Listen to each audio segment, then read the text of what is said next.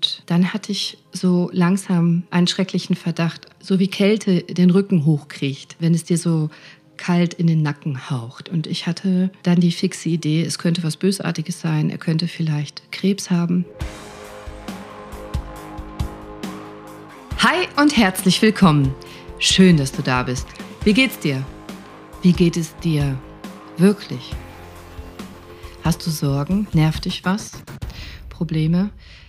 Ich habe mich zum Beispiel gestern Abend tierisch geärgert und immer, wenn ich merke, dass ich mich aufrege und das nicht so schnell aus meinem Kopf bekomme, dann kann ich mich oft wieder einfangen, indem ich an Patienten denke, die ich kennengelernt habe, die ich kennenlernen durfte, an Geschichten, die ich in meinem Leben als Ärztin erlebt habe. Und eine Geschichte will ich heute mit dir teilen und die nenne ich Schenken Sie mir Ihr Lächeln, Frau Doktor. Aber bevor ich das mache, hätte ich gerne, dass du dir am besten einmal aufschreibst, einmal notierst, was sind denn deine größten Sorgen gerade und was quält dich gerade am meisten. Und dann lade ich dich ein, diese Folge einmal ganz bewusst zu hören, mit offenem Herzen, wenn du bereit bist für eine nachdenkliche Geschichte.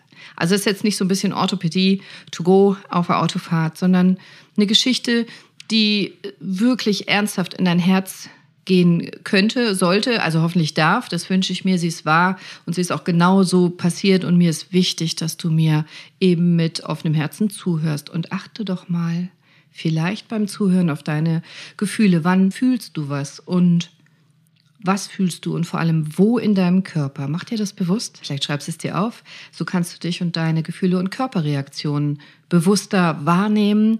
Und das hat auch eine ganze Menge mit Gesundheit zu tun. Sich wahrnehmen, lernen. Vielleicht setzt du dich bequem hin, vielleicht nimmst du eine Tasse Kaffee oder Tee oder kuschelst dich irgendwo ein und dann erzähle ich dir von meinem Patienten. Ich nenne ihn Herrn M.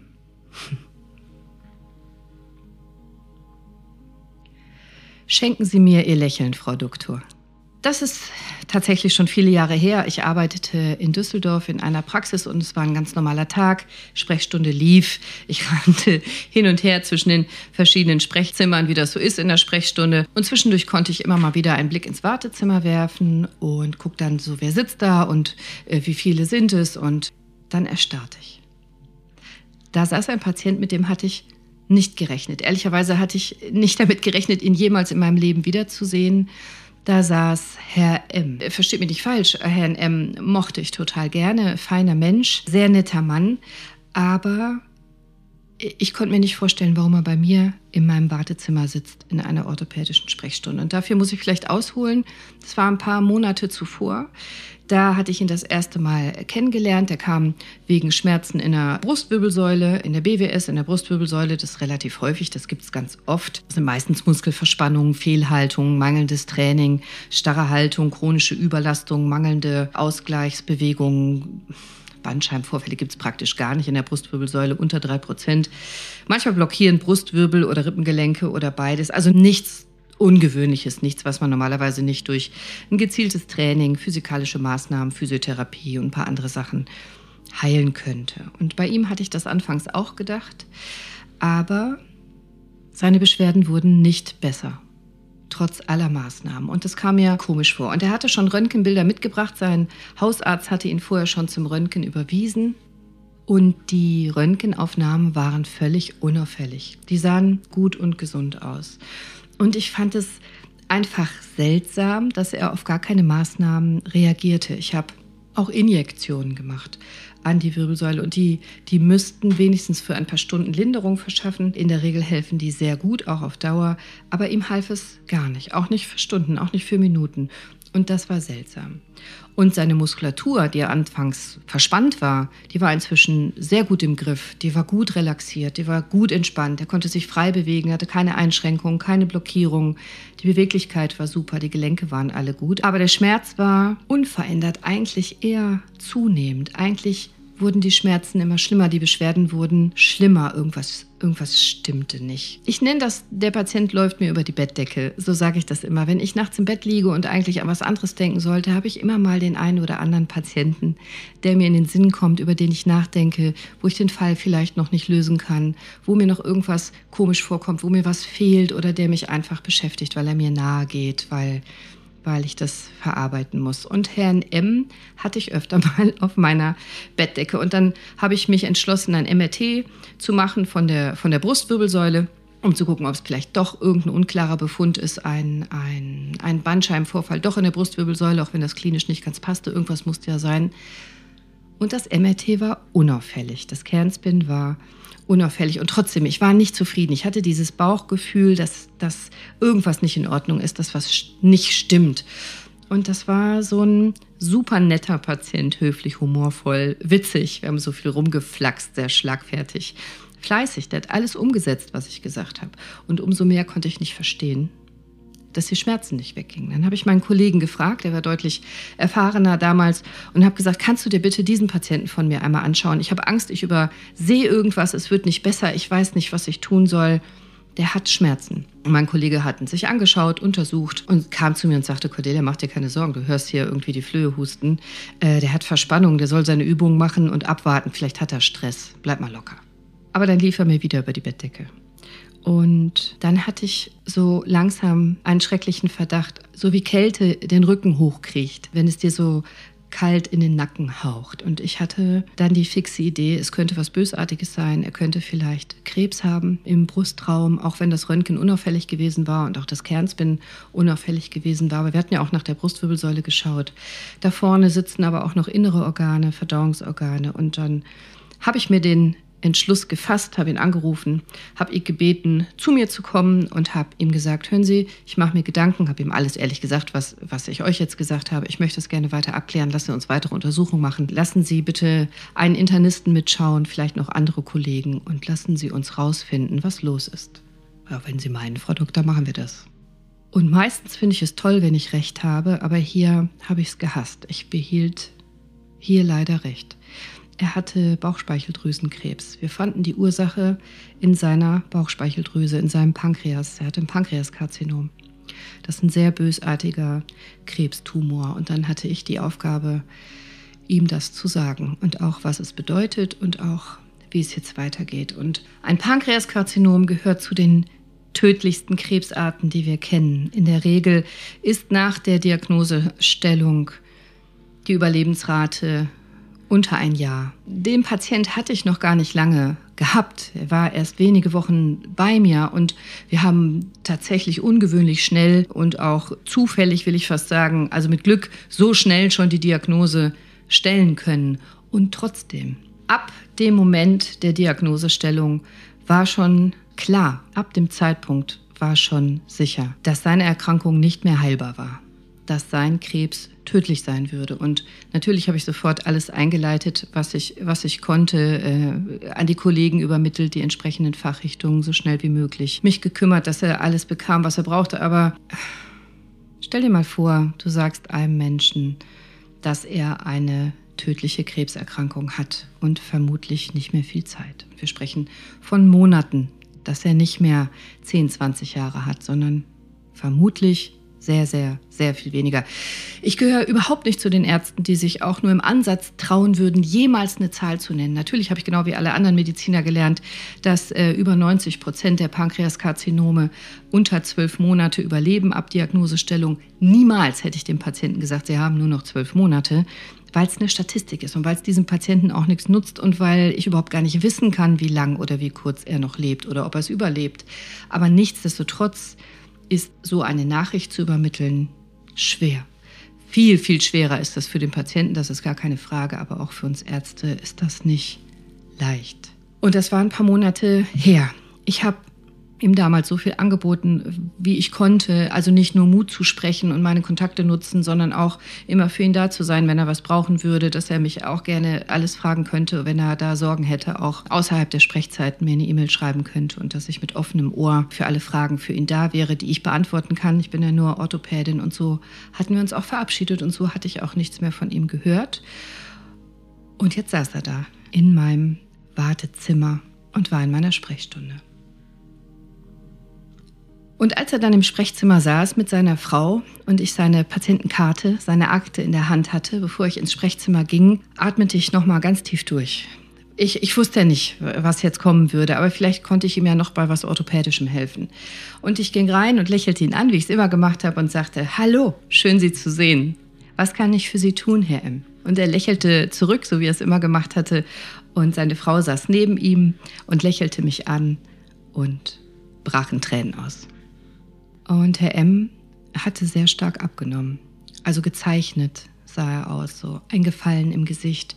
Wenn das, wir nennen das Baufett, wenn das Baufett weggeht, also das Fett, das du dir nicht anfutterst auf deine Hüften und Oberschenkel und deinen Bauch, sondern das Fett, was wir von Natur aus, von Geburt an haben, zum Beispiel im Kinn, in den Wangenknochen, in den Fersen. Wenn das Baufett weggeht, dann sieht man das sehr stark dem Menschen an. Die Wangen fallen so ein, das Kinn wird so spitz und an ein paar anderen Stellen des Körpers sieht man das auch sehr, sehr gut. Also dann sieht man so abgemagert aus, tot, krank im wahrsten Sinne des Wortes. Man, man sieht es gut, finde ich, hinten im Nacken wenn dann die Nackenmuskeln rechts und links die Muskelstränge so hervortreten, weil das Gewebe dazwischen wegschmilzt. Das sieht dann aus, wenn du von hinten in den Nacken dieses Menschen schaust, wie eine Bahnschiene, rechts und links ein Gleis. Sie haben ihm die Schiene gelegt, haben wir früher immer gesagt in der Uni. Also das war unsere Umschreibung für er ist dem Tode nah, er hat so abgebaut. Es geht bald zu Ende. Und Herrn M hatten sie noch nicht komplett ausgeprägt die Schiene gelegt, aber sie war schon sichtbar. Und so kam ich ins Zimmer und so schluckte ich und so setzte ich mich an den Schreibtisch, beide Hände um diese Karte, um die Patientenakte, wusste nicht so genau, was ich sagen sollte, weil seine Frau schluchzte und weinte und sich ein Taschentuch nahm. Und Herr M lächelte immer noch und hatte noch das gleiche Eau de Toilette. Es war der gleiche Geruch, den erkannte ich wieder. Und er schaute mich an und sagte, mm, ja, ich äh, weiß, ich habe ein paar Kilo verloren. Und dann hat er mir so zugezwinkert mache ich jetzt einen Witz. Wir haben früher immer viel gescherzt. Also ich hätte jetzt sagen können, so ja, beneidenswert. Aber ich wusste auch nicht, ob das unangebracht wäre und habe mich dann dagegen entschieden. Ich habe nichts gesagt und habe mich aber sehr wohl daran erinnert, wie wir immer gefrotzelt und gewitzelt hatten. Vorher. Was darf ich für Sie tun? habe ich gesagt. Liebe Frau Doktor, ich habe diesen Termin extra für Sie gemacht. Ich wollte Sie wiedersehen. Ich bin nur gekommen, um Sie noch einmal zu sehen. Ich wollte mich verabschieden. Ich sterbe, wie Sie wissen. Wow, ich war sprachlos. Ich wusste nicht, was ich sagen sollte. Liebe Frau Doktor, so sprachlos kenne ich Sie ja gar nicht, sagte er. Frau Doktor, ich habe nur noch ein paar Wochen oder Monate zu leben. Das wissen wir beide. Und ich sage Ihnen was, alles hat auch sein Gutes. Ich nutze das jetzt bewusst. Ich überlege mir jeden Morgen ganz genau, mit wem ich sprechen will, wen ich zurückrufe, mit wem ich meinen Tag verbringen möchte. Meine Zeit ist begrenzt. Also das war sie immer, aber jetzt ist mir das bewusst. Meine Zeit ist kostbar. Und diesen Termin bei Ihnen, den habe ich extra gemacht, um Ihnen Lebewohl zu sagen. Ich wollte mich verabschieden und Ihnen nochmal sagen, ich glaube, das habe ich noch nie gesagt, dass Sie mir echt eine tolle Ärztin waren. Wunderbar. Also Sie haben sich immer gekümmert, auch um, um die Sachen, die gar nicht so orthopädisch sind. Das fand ich toll und ich mag ihren Humor. Ich habe das gemocht, zum Orthopäden zu gehen und dabei zu wissen, ich werde lachen mit der Frau Doktor und dafür wollte ich mal Danke sagen, solange ich noch kann. Das Lächeln und ihr Humor, das macht nämlich vieles leichter. Und ich weiß nicht, ob Sie das von den Patienten oft genug hören. Bleiben Sie so. Und ich möchte Sie so im Gedächtnis behalten. Und wenn ich gleich gehe, wenn ich gleich rausgehe, dann weiß ich ja, und Sie wissen das auch, wir werden uns nie wiedersehen also sehr wahrscheinlich werde ich für immer gehen, dann will ich mich nochmal umdrehen und Sie schenken mir Ihr breitestes Lächeln. Würden Sie das machen? Mir fehlten die Worte, ich konnte auch nicht sprechen, aber ich nickte. Und ich, ich guckte so auf meine Hände, hatte er seine Patientenkarte immer noch in meinen Händen. Und dann habe ich die Karte auf den Schreibtisch gelegt und dann habe ich einfach seine Hand genommen. Und er hat die fest zurückgedrückt und in seiner anderen Hand hatte er die Hand seiner Frau. Und dann nahm seine Frau meine andere Hand und dann saßen wir in meinem Sprechzimmer zu dritt und hielten uns alle drei fest an den Händen und haben nichts gesagt und haben uns angeguckt und haben uns angelächelt. Und das ist sicherlich von außen betrachtet eine völlig bizarre Situation. Aber ich sag dir was, die war schön. Das Gefühl war richtig. Das war eine gute Situation Das war tief, das hat berührt, das war natürlich auch sehr traurig, aber es war auch irgendwie schön. Es hatte was von, wir Menschen sind nicht alleine und wir halten zusammen und so ist das Leben hier. Und für jeden Tag, den man auf diesem Planeten wandelt, darf ich dankbar sein. Ich bin's auf jeden Fall. Ich denke nicht oft genug darüber nach, bestimmt. Aber in dem Moment war ich mir dessen sehr, sehr bewusst, wie dankbar ich sein kann, gesund zu sein und solche lieben Menschen zu treffen, die ihre letzten Stunden auch noch bei mir im Wartezimmer verbringen wollen, äh, um mir sowas zu sagen. Unbezahlbar. Unfassbar. Ich werde es nie vergessen. Also das war, das war traurig und berührend zugleich und gar keine Worte nötig. Ich habe einen riesengroßen Respekt vor diesem Patienten und auch vor seiner Frau. Das ist mir nahe gegangen und geht es mir heute noch. Das hört ihr, wie ich spreche. Und ich war gar nicht schlagfertig an diesem Tag. Ich sagte nur Danke. Danke. Wir danken, sagte seine Frau und drückte meine Hand ganz fest und wischte sich dann mit dem Handrücken noch mal eine Träne aus den Augen und drückte wieder meine und seine Hand. Und dann, weiß ich nicht, zwei, drei, fünf Minuten, ich habe nicht auf die Uhr geschaut. Irgendwann standen wir auf, haben so unsere Anziehsachen zurechtgezuppelt uns geräuspert und uns verabschiedet. Und zwar in dem tiefen Bewusstsein, dass wir uns nie wiedersehen würden. Und genauso war es auch.